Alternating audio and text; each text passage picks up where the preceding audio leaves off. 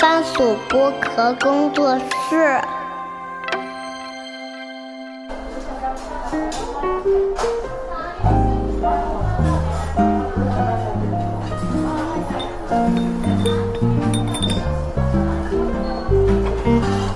童晨杰的正常生活。呃，行，那那个，其实今天还有一趴啊，然后是因为存了很多信嘛，嗯，上次你跟那个甜甜姐已经读了一批了，对吧？读了三封，读了三封，然后我们今天是有个两封，对吧？今天一封，一封吗？就一封吧，啊就一因为封。呃，我我我，其实这封信我觉得挺让我难受的，嗯嗯，挺让我难受的。然后呢，确实，呃，我先说个前提啊，其实这封信我我真的不知道，如果是我，我该怎么办。哦，是吧？嗯，但是我我我是一直保持自己之前没看，嗯我一定要当下反应的那种。对，然后我就觉得说，我如果带入这位来信者，我不知道我该怎么办。嗯然后呢，还有一点就是说，我想用我的方式吧，比如说嗯给他推荐、推荐一部我最近看了很有感触的电影，OK，嗯，然后看看如果推荐他去看一下的话，会不会对他有一些帮助啊？嗯，那那我来吧，我来念吧。好，你来念吧，挺长的。嗯，呃，提问者匿名啊，然后佟掌柜您好，这段时间我一直在被父亲去世的情绪困扰，不知道如何排解。其实他已经离开我十二年了，但那种锥心的伤痛却从来没有消解过。他是在我十八岁时突发疾病离开的，那时候我无助、绝望，感觉天都要塌下来了。从小爸爸妈妈就感情和睦，家里条件也比较好。童年时期有邻居的孩子也是在他很小的时候去世。我从来没有想过这件事情会发生在我身上，觉得丧父这种事只会在电视剧、电影里或者别人身上，八竿子都打不到我身上。我应该就是从小被爸妈宠爱长大，爸爸妈妈会永远在身边的女孩。这些年，我曾经用无数理由宽慰自己，比如父亲离世只是自然规律，比如每个人的命运或许都是定数，爸爸的离开是命运的安排。有些名人还没有我爸活得长，有钱有名的名人都去世了，连他们都无法挽回生命，诸如此类。但这些理由最后也通通说服不了我。我想到他就开始流泪。我今年三十岁了，我审视自己，发现自己内心最内心深处最大的渴求，竟然是别人轻而易举就拥有的，那就是和爸爸妈妈在一起。但我却永远不能实现这个愿望。每次想到这件事，我就郁郁寡欢，生活一半的力量好像都被抽走了，觉得很多事情都没有了意义。我也知道，活着的人好好的活着是对逝去亲人最大的慰藉。我也知道，爸爸肯定不想见到我为他难过的样子，但是我始终无法和自己和解，跟自己的命运和解。总觉得他要是还在多好啊！他要是还在，我的人生应该会更好。那种深陷的情绪，或许或许只有相同经历的人才能懂，并不是一时半会儿就能抽离出来。我十几年都没有做到。这么多年，其实外人就连妈妈也看不出，根本看不出我的异样。我努力生活，有不错的工作和学业，也去世界各地旅行，在别人眼里是个积极向上又阳光的女孩。但只有我自己知道，我生命的灯塔在我十八岁那年失去我爸爸那一刻就倾塌和熄灭了。我的生命就像没有了支撑。我是第一次把自己的遭遇和经历，以及这件事对我内心的困扰和煎熬给别人讲给别人听。希望能听听佟掌柜你的建议，判父。嗯，是不是嗯有一嗯，种？反正我看完，我觉得有一种无助感。因为其实，呃，上次跟甜甜也念了一封关于亲人离世的信嘛，嗯然后呃，因为那封信的话，可能是那位那位听众的，就是听友的，就是他的亲人刚离开他不久，对，所以你没有呃说怎么样面对爷爷的离世啊什么这些，我就分享了一些我自己的感受，然后甜甜也分享一些她的，就是大家可以互相交流一下嘛。嗯，然后这一位的话挺特别的，是在于说，其实父亲已经走了十多年了，但是他感觉他的就是一直没有走出这种痛苦。嗯，嗯因为我是没有这方面的经历啊，嗯但是我是觉得说，呃，可能就是你生命中一个很重要重要的人离你而去，嗯。你会难受一段时间，嗯哼，然后好一段时间，可能某一个时间你突然想起他来，又难受一段时间，嗯哼，或者就后面后面的日子会越来越少，嗯。渐渐的你可能会就不太能够记得他的样子，嗯他的具体的样子，嗯。对吧？你可能看到照片才想起来，哦，原来他那时候是那样的。嗯。这个是一个比较正常的一个规律，嗯。就是到后来，就是对这个人的感情，你可能就深埋在你的心中了，然后渐渐的，你可能嗯，就是上班的上班啊，结婚的结婚啊，然后把他永远埋在你的心里。我觉得这是一个正常的过程，嗯。但是对于这位听友来说，我觉得可能就是因为爸爸以前给到的这样的一个生活状态太美好了，嗯，就是可能他觉得他以后的生活都没有经历过这种美好，或者说他对自己未来能不能再把这些美好找回来是没有信心的，嗯。嗯，就是让自己沉溺在这种情绪当中啊，嗯，嗯，我不知道你有什么感受，我我觉得我试图梳理一下他面临的一个境况啊。嗯。首先，我觉得十八岁丧父是很痛苦的，嗯。因为你的情感是很很很很浓厚的，嗯对吧？十八岁对于一个女生来说的话，其实又有小孩的一一面，又有成人的那一面，嗯我觉得是很痛苦的。呃，然后呢，我觉得我试图啊，我我揣测一下他现在面临的一些境况啊。你想，他三十、我不知道他有没有婚婚就结婚生子啊，应该是没有。嗯有一个很残酷的现实，就是在婚恋市场里边，单亲家庭的孩子是受到歧视的。哦，是吗？嗯，至少在我的认知范围里边，很多比如说有些人会提到某些对象的时候，他会补一句：“哦，他是个单单亲的嗯，小孩儿。这是介绍人吗？介绍人也好，或者说有的时候你在自己讲的时候，有的人是是会比较豁达的人会自己主动说，嗯或者说有的时候大家闹不愉快的时候会归因说，哎呀，单亲小孩就是不行，真的会有这种情况的哦。嗯，这个可能那个掌柜是比较没有活活在非常，啊，不是我我可能你就情路比较顺，啊顺吗？顺还会被我我把这个现象抛出来，大家如果认同的话，我可以可以试着再分析下去嘛。嗯。一旦如果这个我这个我这个揣测是成立的话啊，那其实你想，他每次遇到这种事情的话，其实都会有一种打击，就是归因于自己的父亲不在，因为这个话就是冲着这件事情来的嘛，嗯对吧？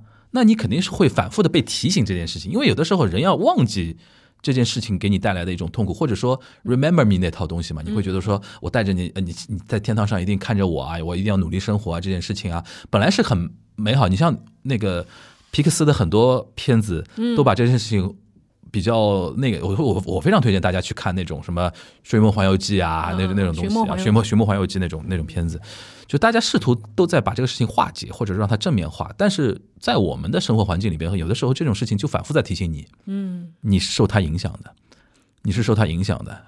呃，我觉得这是他的一个困境，而且还有一个，刚刚才你到还有一个困境就是他的这种归因。嗯你刚刚提到归因两个字，我觉得归因用的很好，就是他可能人生生活中，嗯，遇到任何挫败、任何问题，人都会归因嘛，嗯。就会可能会把这个事情归到这件事情上面。嗯。这是一种，我觉得这这是一种很正常的心理的一种东西，因为人在遇到不顺的时候的时候，肯定会一想让自己好过一点嘛，嗯。总就会说啊，我就是比如说啊，我就是因为家庭出身条件不好，所以说我没法考上这个公务员，或者没法考上非常好的大学，或者我就是小镇做题家，或者怎么怎么样，大家总归会归因，这是一种人要让自己自洽的时候的一种出口。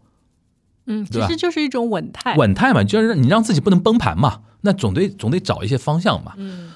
我觉得可能是我能目前能够揣测到他的一种困境的一种状态，就是外在对他是会有一些不公平的东西的，嗯。同时他自己又作为一种，因为人活在这个世界上总归会有顺境和逆境，而且十之八九是逆境。逆境的时候，你会归到这件事情上面，然后这件事情上面就你就，而且这个问题是没法解决的，啊，对我一开始就跟你说，我觉得无解，就是不是我就是说，人事事这件事情是无法解决的。比如说，有的人，比如说他说自己出身条件不好，就有些创业的人就是这样的，他哼哧哼哧赚钱，就是改变这种改变这种境况，嗯一定程度上是会可能会改变的。但是有的时候，即便有的成功企业家，他会有一些底层的一些一些心理上的一种状态，他自己会归因说，就是因为我小时候尝了太多的苦，嗯我现在会有这种感觉啊，怎么样的？即便这样，他都很难完全解决，更不要说是家人的离世了。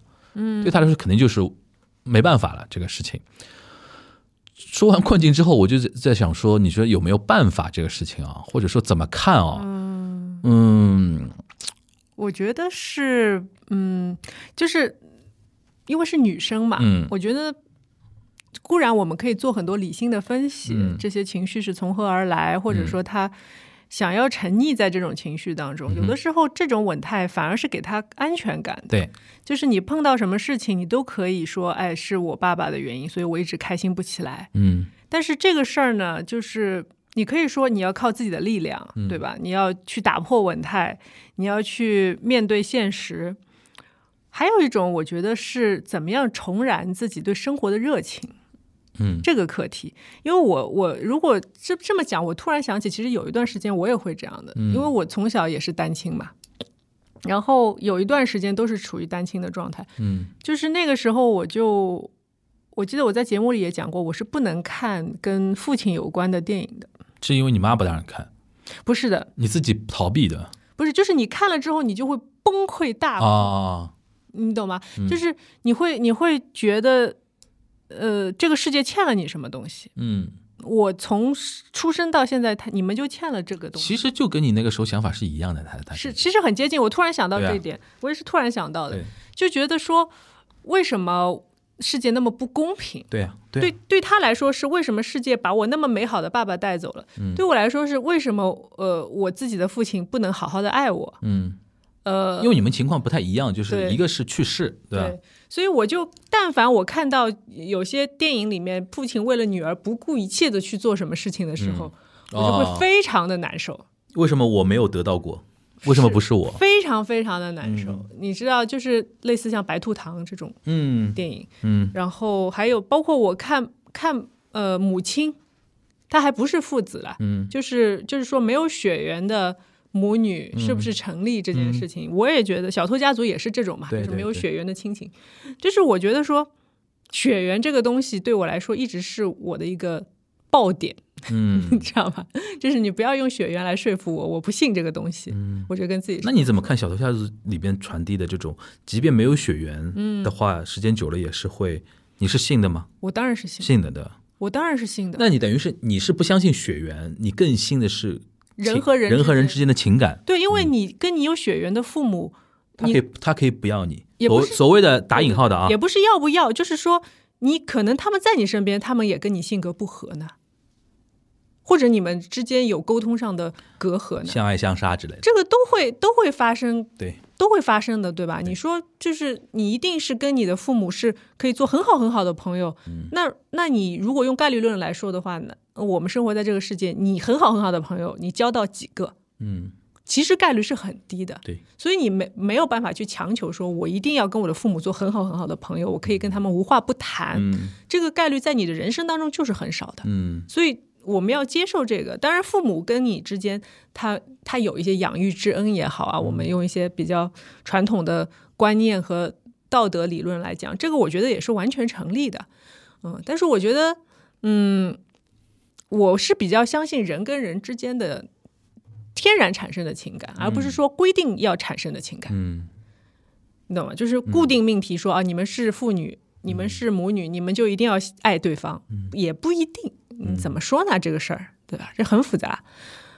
嗯我觉得你刚才那个那个点，其实给出了他的一个很好的方法。嗯，就是但他跟我情况也不太一样。嗯我觉得你如果就那个就那个父亲那个点去解决父亲那个问题，解决不了。嗯，你你是已经就进入到死胡同了，是永远可能解决不了的这个话题，而是我们从一另外一个角度，就是你的情感被满足的程度来讲，嗯，我知道我倒很呼吁他，就像你刚才说的，就是你应该更积极的去交往。朋友，交朋友，或者说去认识新的世界，去有新的一些际遇，而日语叫 d a i 对吧？去找你的 d a i 为什么呢？就是说不定你能找到一个能够把你这个情绪，比如说我们是每每个人都是个杯子啊，你每个人对你的爱都是渐渐把这个杯子装满的这个过程。这个人过来装那么一点，那个人过来装，你可能缺了一块父亲给你的那那那那几个刻度的水，嗯但是你别的水可以往里加呀，那个水可以不叫父爱，嗯嗯嗯，对吧？可以是别的那种东西。人幸福感无外乎就是到到了水水杯，不说全满嘛，就满满则要亏了，对吧？那种感觉到了一定程度之后，够喝就可以了嘛。嗯，我觉得对他来说，可能是他不愿意让这块去被别的东西填满，就是他主观意意愿上有有逃避，嗯，对，或者说他嗯，就像其实我这个类比可能不太不太嗯不是完全准确，但是有的时候，比如说你失去一个你很爱的人，嗯哼，这个人可能是你的男朋友，嗯。或者是你的老公，就是你你他不是去世了，他可能只是离开你了，嗯。但是你跟自己说，我不能再跟他有任何的交集了。就是像很多人会觉得说，我要怎么度过失恋的这段时间，是吧？其实是，呃，我我之前一听到过一个理论说，你跟那个人在一起多久，你可能就要花一样的时间去从这段情感当中走出来。嗯嗯，我觉得可能会有一定的道理吧。嗯就是每个人对“走出来”这这三个字的定义不太一样。嗯有的人觉得说我可能找到下一个，我就走出来的；嗯有的人觉得说我可能不太记得他了，就算走出来了。嗯但是也有人会把这个人就是，或者说这个人对你的影响吧，会伴随你很长的时间。嗯嗯，我觉得，呃，如果是以这个代入的话，我的经验是，就让你的情感流动吧。就是你觉得说我现在没有办法走出来，那你就接受我没有办法走出来这个事儿。但是呢，你在产生每一次你想到你的父亲，你的情绪开始出现的时候，你不要给他一个评价。嗯，你说我应该想爸爸，还是我不应该想爸爸？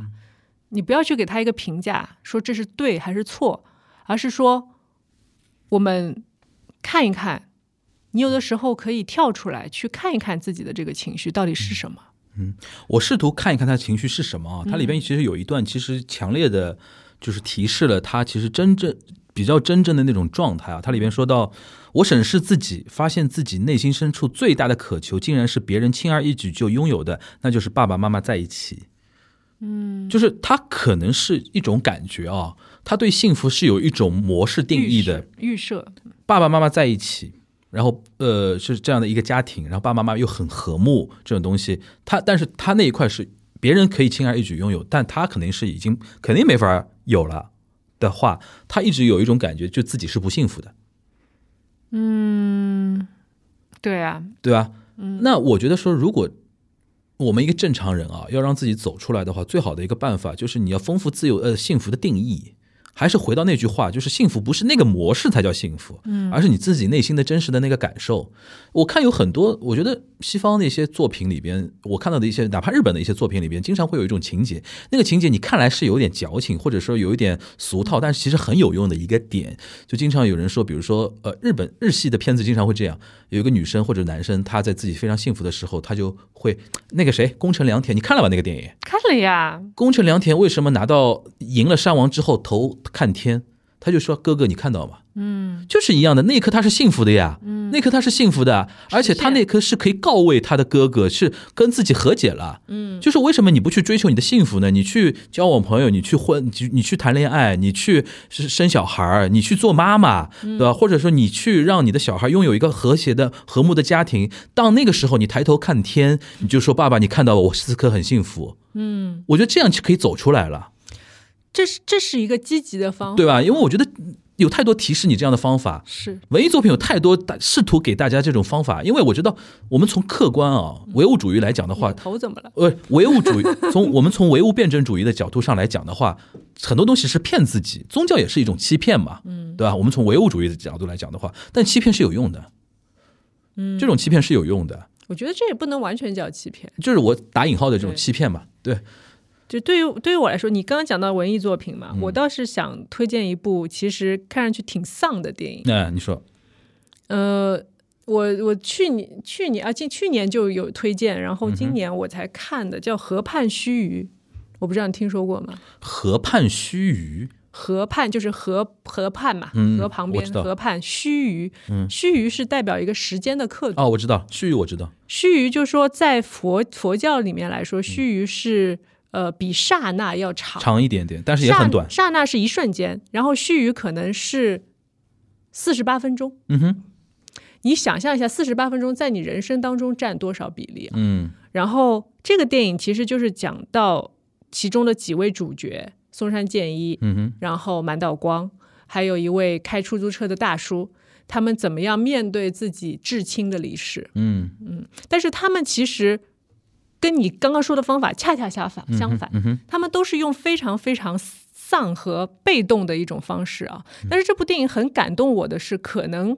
嗯、对于这位听友来说，他所能做的也就是被动的去把这个过程去给他过渡掉。嗯哼，我先讲讲这个电影的大概的情节啊，其实非常简单，就是松山健一他在一个非常热的季节，你知道日本是善于嗯拍这种蝉叫特别频繁的，它是一种背景声，然后非常热的时候，它到了一个小村子，嗯。这个村村子呢，呃，有一块地方就有几个住客住在那里，非常呃就是人丁稀少的一个区域，然后这个地方就叫河畔须臾。啊，然后以前呢是一个老奶奶，这个老奶奶已经过世了，然后她所建立的一个地方，但是你一开始觉得它只是个出租屋啊，嗯到了电影最后你会发现它其实是一个精神的家园。嗯哼，然后呢，呃，他住在里面，因为这个房子非常的简陋，没有什么，也很小，没有什么家具，都是非常简单的一些东西。然后就是那种刮风下雨门会哒哒哒哒哒哒哒哒这种的房子的建建筑。然后他住进去之后呢，就独来独往。然后呢，他在镇上找了一份工作，就是去处理那些鱿鱼，你知道吗？就是嗯把鱿鱼放在台子上，然后把皮扒掉，然后把头扔掉这种。嗯然后这种工作呢，就是很无聊嘛，然后又很腥臭嘛，每天都臭烘烘的。然后那个厂长就跟他说：“哎呦，还好你来了，我们这里一直缺人手，很多人做做就跑掉了。”然后呢，他就跟他说：“我希望你能够做下去。”嗯后来呢，他就渐渐的发现这这个工作呃为什么就是那么多人不愿意做，一个是非常新，然后呢，你会发现到后来就是那些鱼头啊，嗯，扔掉扔在那个篮子里，它很多了之后啊，眼睛都是，就眼睛看着你啊，就是那种嗯密集恐惧症，你知道吗？嗯所以呢，他但是他没办法，他没有钱。嗯后来呢，就讲到他其实是一个呃，就是刑满释放人员，嗯他是去莫名其妙的去诈骗了人家钱，还是偷了人家钱，具体我有点不太记得了。反正呢，就是一个很小的罪名，嗯就莫名其妙，就是自己他都不知道他做这个事情是无意识的犯法，然后就被抓进去。抓进去之后，刑满释放之后就没有工作嘛，嗯他只能跑到这个很偏僻的小镇上面来找这个工作。嗯，所以呢，他就一直在做，一直在做。然后厂长还跟他说：“哎呦，我很高兴啊，你可以一直做下去，我们这里终于有人了。他就他他平常就是沉默沉默寡言，不讲话的。嗯然后呢，他的邻居也非常奇葩，嗯，因为他非常呃，他吃东西非常简单嘛，就拿了第一笔工资就去买了米，然后你知道日本人煮饭就是那种电饭煲啊，这样煮那样煮，煮好之后他就拿个碗，待在那个电饭煲旁边等着，然后哔哔哔一叫，他马上打开，就咔咔咔就开始盛饭，嗯然后吃饭就是一碗饭，然后一碟酱瓜。就没有了，嗯最多再有点海苔屑屑啊，就只有这点东西。然后呢，他的隔壁邻居呢就一直会来烦他，是个是个中年男子，很油腻的，然后就过来说：“我能过来洗个澡吗？我的淋浴坏掉了。”嗯，然后他说：“这个不太好吧，我们不认识。”然后第一次拒绝了，第二次这个人又来了，嗯他还是拒绝了。第三次他在睡觉，然后就发现这个人自己进来洗澡了。那就是很很荒诞，很莫名，他就觉得怎么那么那么烦、啊，没有边界感的对对对，我我我我已经跑逃到这里来了，但是你们还是不让我来烦安生这种感觉。但是后来呢，又渐渐的你会发现，他们俩就哎关系好起来了。他就经常来洗澡，嗯然后还经常来吃饭，嗯就是他们两个其实都是非常孤独的人。嗯，那个那个人是他老婆死掉了，哦，就是那个中年男对吧？对，中年男是他老婆死掉了。然后呢，后来就是发现隔壁还住了一位美女，就是满岛光演的。嗯满岛光他的戏份很少，他就是一直在骑车，嗯就很美的在河边骑车。你看不出他有什么情绪，但是其实是她的丈夫去世了，嗯她还带着个儿子。嗯然后呢，她就她有一次坐出租车，碰到了一个出租车司机，他就聊到说，你知道吗？呃，我以前是做烟花的。我老婆死了之后呢，我就把她的骨灰放在二尺玉里面。嗯，二尺玉是一种烟花的品种啊。是的，我也是刚刚知道二尺玉这个东西啊。他说我们家做的二尺玉又大又圆，嗯，是日本是烟花大会的时候都放二尺玉嘛？二尺玉是指它的直径是二二尺尺的一个圆球，玉是圆球的意思啊。对，就是也有三尺玉、四尺玉，三尺就越大越越大嘛，越大越炸，对对对。嗯然后他说我就把它放在一个二尺玉里，然后就放掉了。放掉了。就是你看到它在天空当中好好日本啊！这样闪了一下之后，人生大事里不是有这个情节？对对对，是斩了之后就觉得非常的治愈。他说嗯你，但是他说我是怎么样把他的骨灰去嗯放到这个二尺玉里？因为日本不是都捡骨嘛，对它都是骨头嘛。对对对，他说我是自己一块一块把它敲碎，敲碎的，嗯磨成粉嗯去给他弄。但是他说我在做这件事情的时候，我觉得非常的治愈，嗯，非常的温柔。对我好像在照顾他。对，然后他说你可以试一试。就他也没有说你可以试试，因为她根本不知道她老公死了，她只是说他嗯你有机会可以试一试。对对。然后后来她回去之后，满岛光就是拿着她老公，就是把她老公的骨灰盒打开，嗯然后把那个一根比较稍微大一点的骨头拿出来，然后就在自己身上摩擦，嗯就是感受他的身体的一部分在自己身上游走。嗯这是他的一个方式。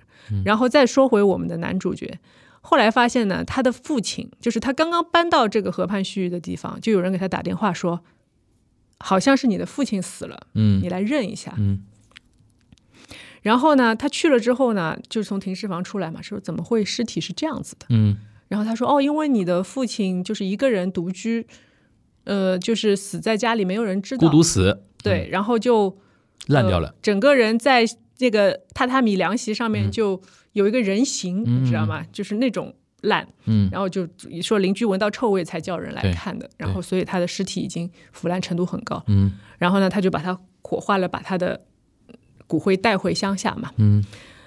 然后呢，他就一直是处于一种非常郁闷的状态。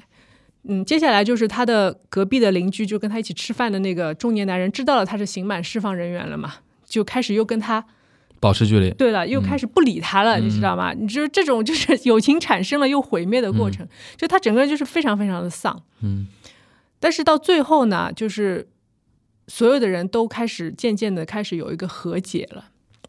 有一个和解之后呢，他就有一次他就在路边，他说我要我要做一些事情。他说他就拿着他父亲的那个骨灰盒，去把里面的骨头拿出来，他也开始在砸那些骨头。嗯他想把它都变成粉末嘛，嗯就开始砸。一旦一边砸，你会发现风又会吹掉一部分嘛，嗯就弄不好，嗯他就崩溃了。他就在那里说：“难道就是倒霉的人，他的孩子也会一直倒霉吗？”嗯就是到了那一刻，我我整个跟着他崩溃了，你知嗯道吗？就是你会，就是有一种，就是你你会想觉得说，我在他这个状态，你会怎么办？嗯就是变成了一种宿命了。就是他可能想到他现在这个状态，他有一天也会像他父亲一样这样死掉。嗯但是到最后呢，是那个呃，就是带他去认尸的那个警察，就是一番话，他跟他说，其实你父亲也是想要活着的，他并没有想要死。因为大家发现他的时候，他的尸体就是他的头是朝着门外的，嗯，他想挣扎想。他想要爬出去呼救，嗯而且你会发现他的那个家门口全都是种的各种花花草草，有啊，证明他一直热爱生命的一直在就是有好好的在生活。对，他的死亡只是一个意外。对，哦，这个时候他开始得到一些治愈。嗯然后呢，又聊到说河畔须臾这个地方，就是之前去世的一个老太太，嗯她所建立的这样的一个地方，就是让那些失去亲人的人在那边得到一些休息。所以为什么叫须臾？就是我们一开始讲的时间刻度的问题，就是这四十八分钟在你的人生当中占到多少的部分，然后须臾的时间就是让你在这段时间里面去慢慢的去 recover，嗯哼去恢复自己。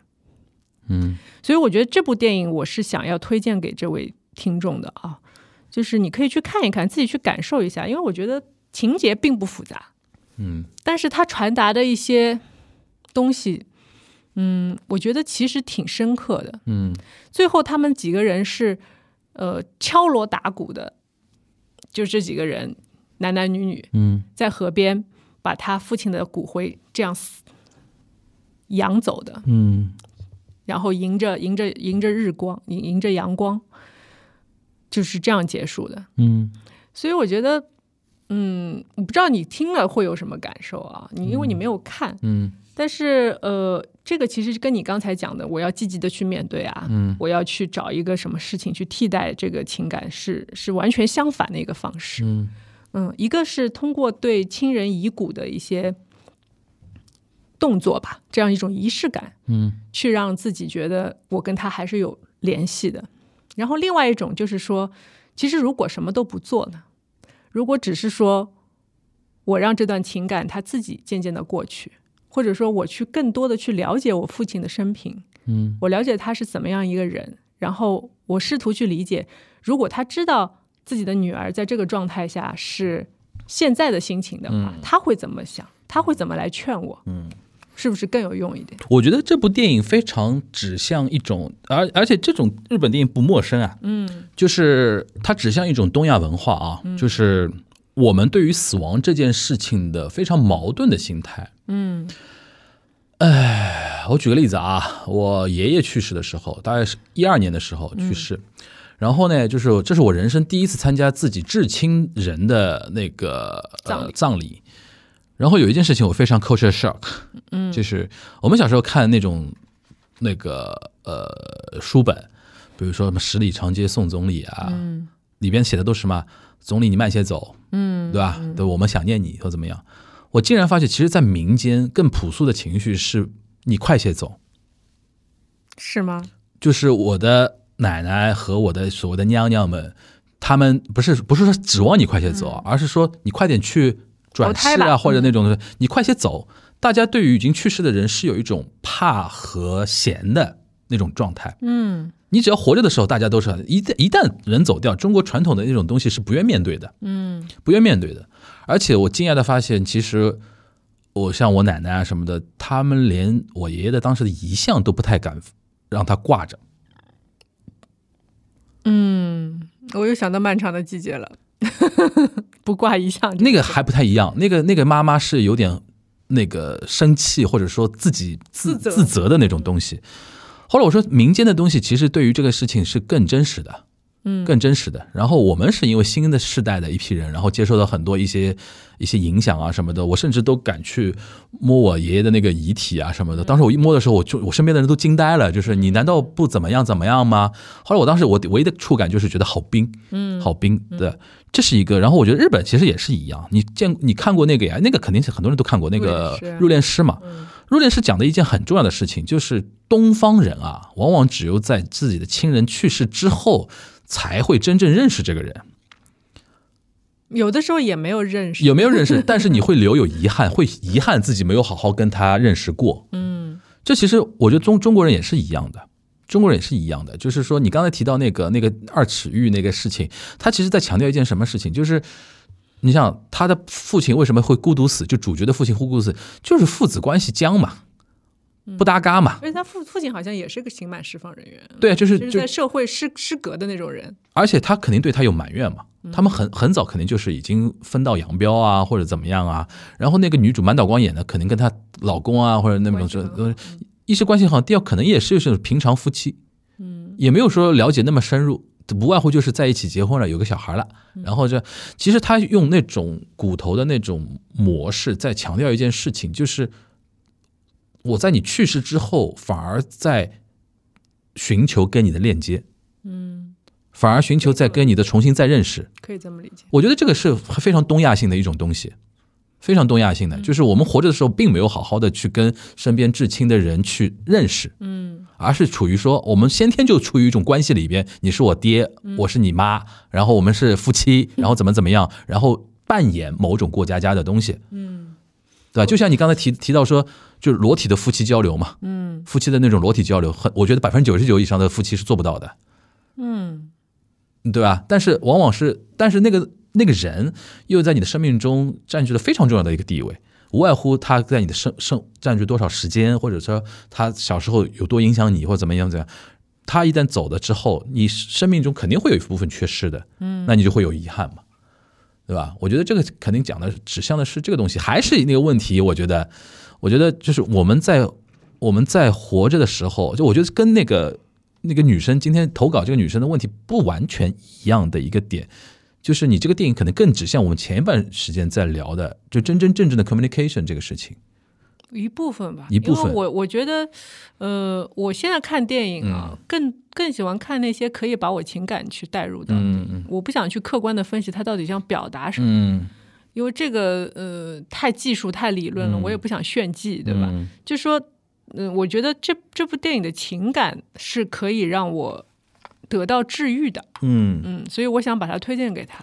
呃，我觉得你刚才说那个点，我觉得很很很妙，就是说他在整理那个骨头的时候，他突然想到自己的人生，嗯，是不是有一种诅咒嘛？对，倒霉人的小孩是不是也会这样倒霉下去？我觉得这这个就是当下那种大家走不出去的那种感觉嘛。嗯，困境，然后我想 call back 一下那个女孩讲的那个事儿，因为我之前跟我妈都聊过这个事儿，就是，呃，你想，我是经历过，我我爸是大概四十多一点，我大概零零年、零一年的时候，他二十多年前有一次差点走掉，嗯，就当时心梗嘛，哦心梗其实很危险的嘛他当时完全就是运气好，没走掉。然后反而是那个事情之后，他的领导比较体恤他，说帮我们家里房子都进行一波调整，因为两千年还有所谓的那种那个所谓分房啊，或者福利啊，或者说有调节的那种空间，现在是不可能了，谁给你一套房啊，对吧？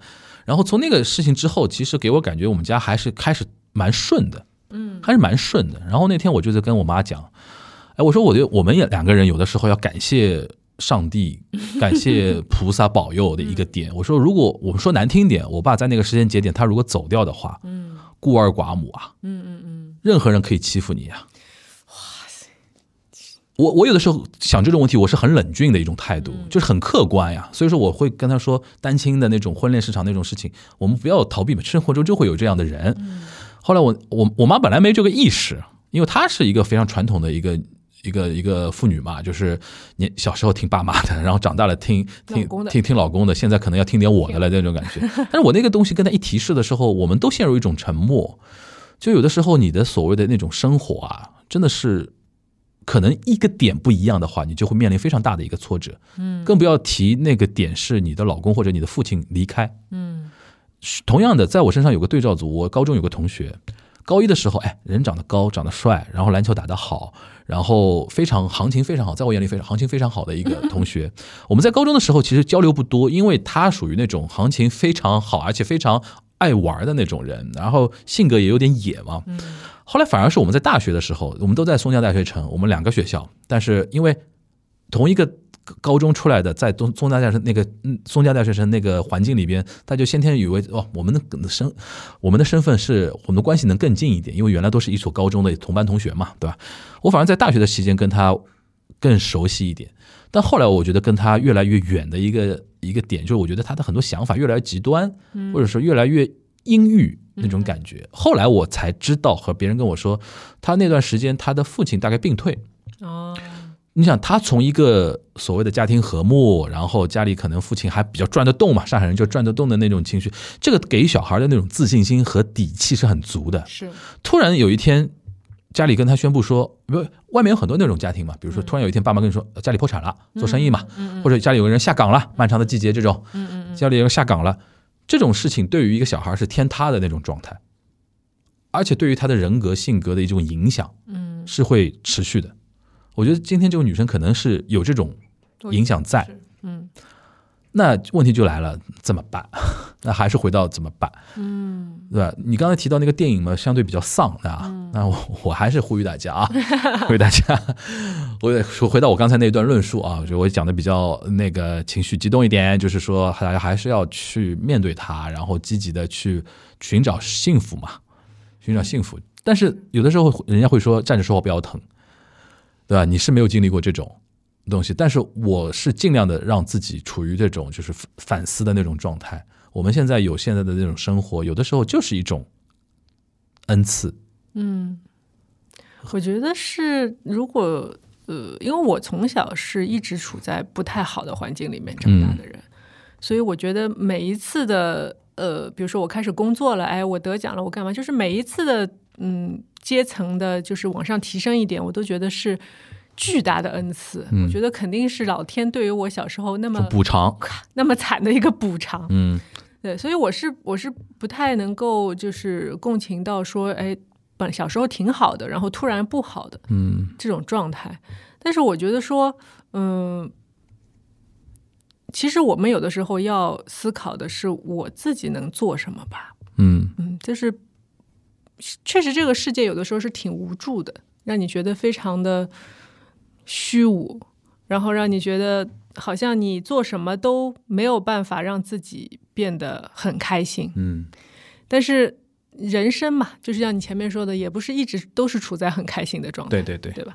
就是首先我们要接受这一点，然后呢，人生已经进入下一个阶段了，因为父亲已经离开你了十二年，嗯，decades，嗯，天哪！然后那么久了，如果你还允许自己沉溺在这样的情绪，同时以这样的情绪为借口说阻止自己继续成长的话，我觉得可能，嗯，你会需要一些帮助。嗯，你会需要一些一些帮助。对，对我我不我不说是不是专业非专业的啊，嗯，但是说呃，如果你觉得这样的情绪已经影响到你正常的生活，可以寻求一下帮助吧，是可以寻求试着尝试寻求一下帮助。当然，我觉得我今我们今天其实劝你劝挺多的，嗯嗯，就是有的事情吧，嗯，人生跌跌宕宕的是吧？你还是要靠自己的力量，嗯。嗯，还是要靠自己的力量。我觉得这封信是我把它视为一种求助吧，嗯，一种求助，甚至于求救。嗯，但是我觉得你既然可以这样的写信过来给到我们啊，其实你已经有意识了，嗯，有意识说自己需要有一些改变。对对，所以这个觉得这是有问题的的，这就是一个很好的解决问题的开始。是你没有真正的完全的沉溺在里面，说我觉得我没问题。嗯，那这个其实也挺可怕的。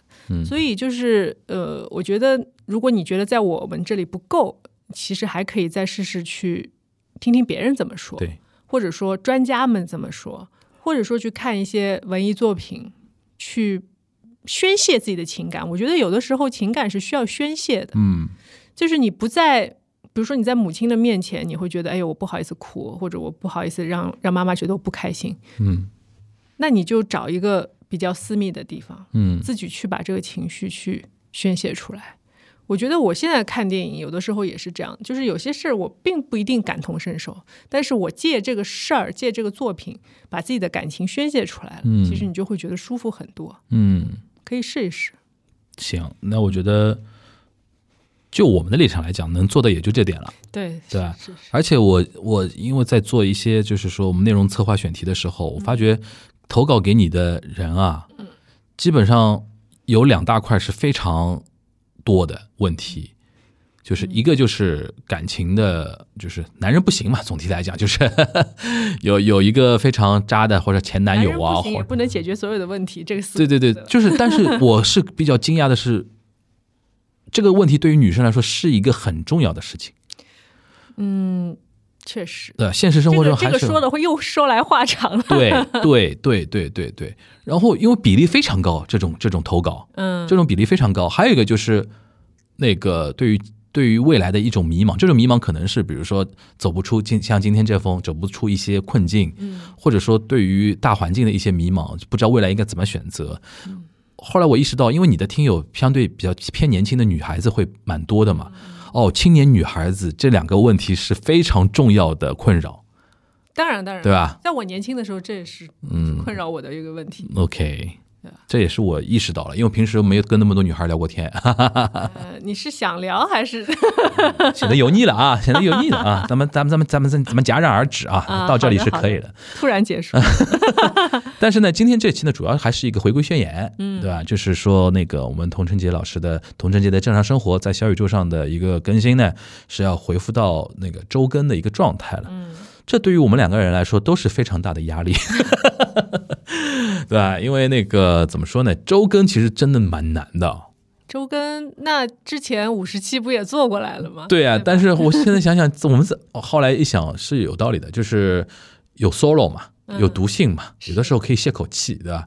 因为对谈真的没有说那么简单啊。对谈，你要找到合适的嘉宾吧？对我现在的建议是说，还是跟两能输出的或者说有嗯观点的嘉宾经常对对谈，我觉得做成那种追剧的感觉，对吧？我们也搞了个追剧的那种感觉，是的，是的，就像你锦湖端不是也有常驻的嘉宾吗？水乡映花那两个男的，嗯，还有什么八零后传媒史吗？啊，对，还有以前梵有高梵高 Money Talk 梵高，哎呀，我都花了不少钱了。哎，今天来催债啊！你也可以经常，比如说跟范甜甜老师对，聊聊天。甜甜也是，对范甜甜老师，我是属于那种听了他第一次跟你的对谈的时候，我你知道我你还记得，就第一次他跟你对谈完，我当下就安利他，嗯我说你应该做，是你应该做做播客。赵丽娜不是也想做吗？对对对对，但是她太忙了，对，他社会身份有点多，对吧？对他还有很多，而且在体育方面，而且足球有太多需要他的地方，是的，是对的，啊。太需要。但我觉得说播客越来越成为很多有实际作用的嗯的一些嗯内容吧，对于我们表达者来说，更不要说对于倾听者了。我这两天参加线下活动啊，做做那种线下活动啊什么的，听到太多人表达，嗯，听我们的节目或者听别人的谁的节目对他的一些帮助和改变，我觉得真的，我们做做做内容的人还是很还是做了点事情啊，还是很受鼓舞的，嗯，还是还是做了点事情，对对对对对，对说了都没有白说。对对对对对对对。然后我们那个阶段性的成果嘛，就是 Profess China，对吧？嗯然后我们童童晨杰老师上台分享了，对吧？对对，然后我觉得，呃，因为我我我在我那期跟那个呃杨毅他们的那个复盘的节目里面有聊到，因为那天陈小姐问我，嗯她说她说丽君啊，那个活动。要穿什么样的衣服啊？我说休闲就好了嘛，嗯对吧？的确，因为我知道，我知道，其实不用我多说，你都知道，应该是非常休闲的那种。我我是怕是一个特别正式的，其实不是，后来我就跟你说，其实不是。然后那天，后来我给我们那个佟掌柜反馈，就网上有有有些人还 get 到那些点了，说我们童晨杰踩着一双飞跃牌就来现场了，效果非常好，对吧？然后人家就说这种就是 chill 的那种播客的那种环境。对对，所以说我觉得你就逐逐渐感受到这个圈层的一种特特质了。因为你可以反过来说，就是我本身的特质就是跟这个圈层还蛮合。哎，这里边我倒替很多圈呃听友啊问你个问题，你有没有想过正常生活做一次线下活动？呃，我有想过，但是我怕没人来。也有撒娇了，这个填场子都要填来的呀，这种东西。填啊，你有没有预期，如果做线下活动，你想做成什么样的？我我还没有想好哎。嗯，老实说，我没有想好。我觉得那这期就抛给大家，嗯，大家在评论区里边听到这边，我觉得已经是核心粉丝了啊。对，你们想要？你都能听到这边的话，我觉得大家可以提提想法嘛，就是你想你希望跟掌柜有怎样的一场线下的互动嗯嗯，对我们一起去干点什么事情，对你像说就是聊聊天。？Steve 前两天做了一个非常好的示范，跟一百六十个他的听友去去精卫中心吃饭他本来邀请我去做嘉宾的，啊但是那天我正好有工作。啊、那那个现场就特别有意思，我就说他让听友做一件事情，而且这个事情是其实很有意义的一件事情，嗯。然后关注到一个人群叫进食障碍者。嗯。这批人其实，在很多精卫中心的人里边都已经算小众了，嗯。对吧？嗯因为更严重的问题的人一大堆我我都不知道有这样的问题。然后我就觉得说，哎，我觉得正常生活可以参照这样的，嗯。我们不要就是仅就聊聊天、互动、问问问题、Q&A 这种东西，是不是大家可以一起参与一件做一件什么样的事情，嗯可以对吧？大家可以提案一一下，对吧？对然后反正把这个种子先埋起来。反正操办美肯定是逃不掉的，肯定就是我了，肯定就是我了，你现在是大忙人，逃都逃不掉，好吧？啊，反正是旗下艺人嘛，都要管要要弄弄好。好，那差不多吧。差不多。那你收个尾吧。哦，好的，那我们今天的正常生活就这样了。接下来啊、每周都会跟大家见面啊，记得多多的支持。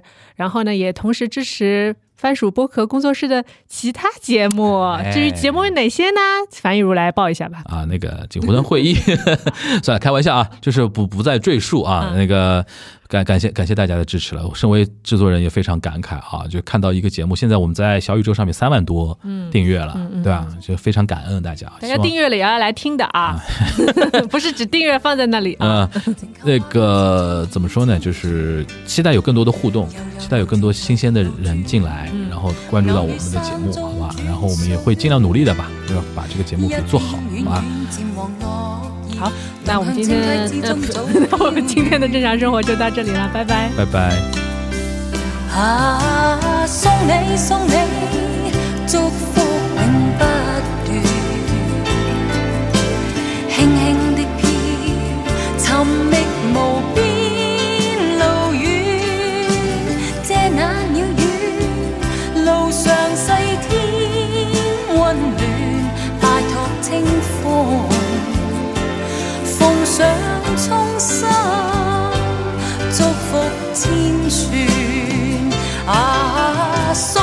你送